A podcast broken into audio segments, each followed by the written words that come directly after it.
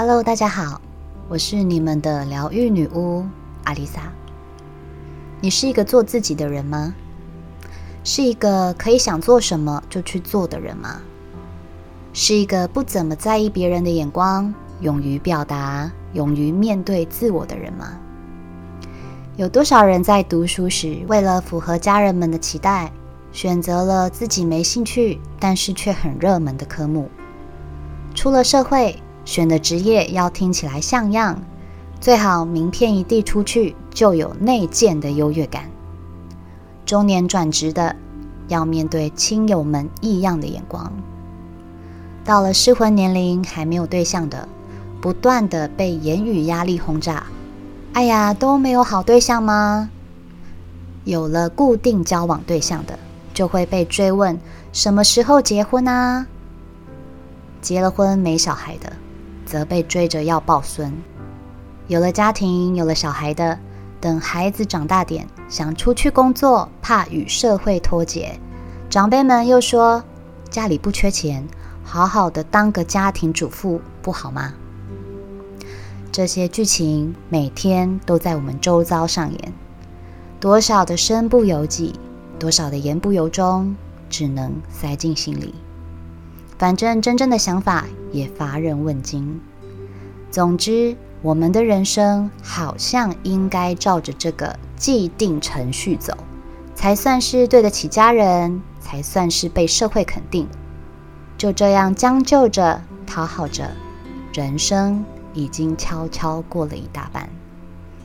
即使舍弃了内在真心渴望所追求的，乖乖照着流程走，做对选择，皆大欢喜；做错选择，自己处理。人生是没有担保人的，听人别人的话，一次梭哈，却赌输了。这时候可别奢望会有人来帮你付这笔赌债，而这筹码。就是自己的人生，你会怨，是因为你从来没有为自己做过决定；会不甘心，是因为你从来没有想过要改变自己。好吧，也许你有想过，但就只是想。穿着要合乎外在标准，为人处事要面面俱到，在长辈、同事、朋友、主管面前。甚至是最亲密的伴侣面前，我们小心翼翼地处理每一刻的自己，就是为了得到周围所有人的认可与肯定。不管配合度再怎么高，我们依旧还是会听到各种质疑的声音。即便是你成就再高，会有人说你只是靠运气；就算你嫁个体贴的好老公，会有人说。好有什么用？薪水都快养不起老婆孩子了。就算你儿女孝顺，还是会有人说成绩好像不怎么好哦。有人喝彩鼓掌，就会有人数落批评。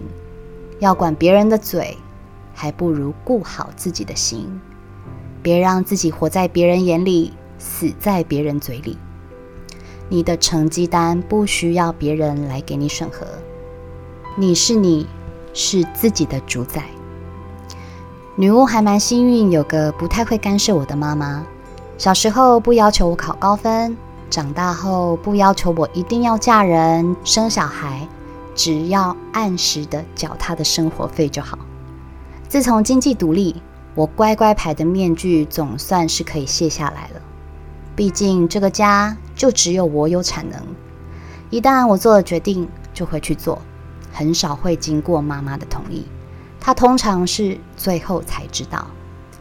二十岁我就偷偷跑去刺青，二十六岁直接跑去改名字，要换身份证的时候，他才知道。好好的一个银行的工作，说离职就离职，从银行业跳到婚纱业，又跳到百货业，因为失恋，莫名其妙一个念头就跑去酒吧兼差。白天当柜姐，晚上酒吧陪客人喝酒。去欧洲一个月，也是订了机票跟学校，才让他知道。这些人生历程，我娘亲都没有制止过我。虽然还是会碎嘴几句，但还是让我自由发挥。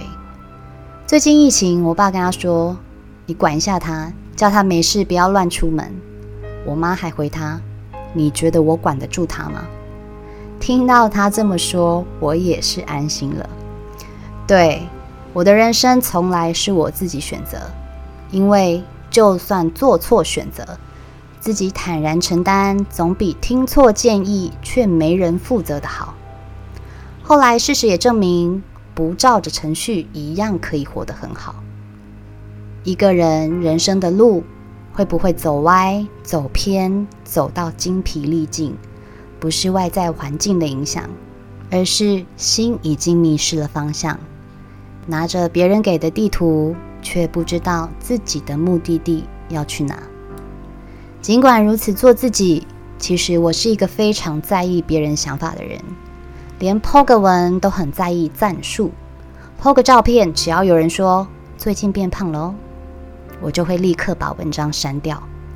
别人说个什么，都会往心里去。明明不是个完美的人，却要求自己要在别人面前呈现完美的样子，即使是小事，心里就是过不去啊！玻璃心又耳根子软，根本是对自己的必杀技。在进入灵性的探索旅程之后，我发现自己对于什么事情该收该放，变得越来越淡然。在我写这篇的时候。我很想要找出些例子，但我发现，在每一次的自我疗愈中，我释放掉那些不愉快的回忆，甚至已经想不起来了。花多少时间成为一个受欢迎的人，也就代表花了多少时间失去自己。这个世界完美本身就不存在，就是因为不完美，我们才能有机会去探索自己的灵魂。并且让它完整。别再花时间做自己不想做的事，讨好不喜欢的人。别为了符合别人的期待而错过了探索生命的最佳时机。不管外在世界多么纷乱复杂，最重要的是把焦点回归在自己的内在，而非向外所求。也别让外在的价值观牵着走。去自己根本不想去的地方。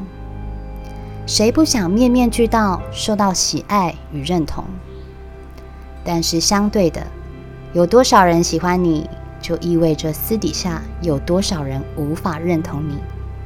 你会知道，其实你根本不需要被每个人喜欢，对的人自然会留下。我是阿丽萨，我是你们的疗愈女巫。我在九又四分之三月台等你。